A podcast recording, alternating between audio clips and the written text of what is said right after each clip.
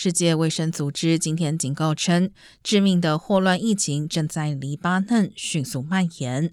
黎巴嫩已通报超过一千四百起疑似病例，其中包括三百八十一起确诊病例，十七起死亡病例。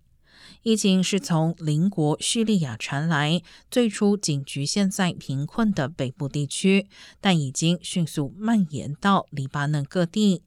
当地延续许久的经济危机和脆弱不堪的基础建设，让情况雪上加霜。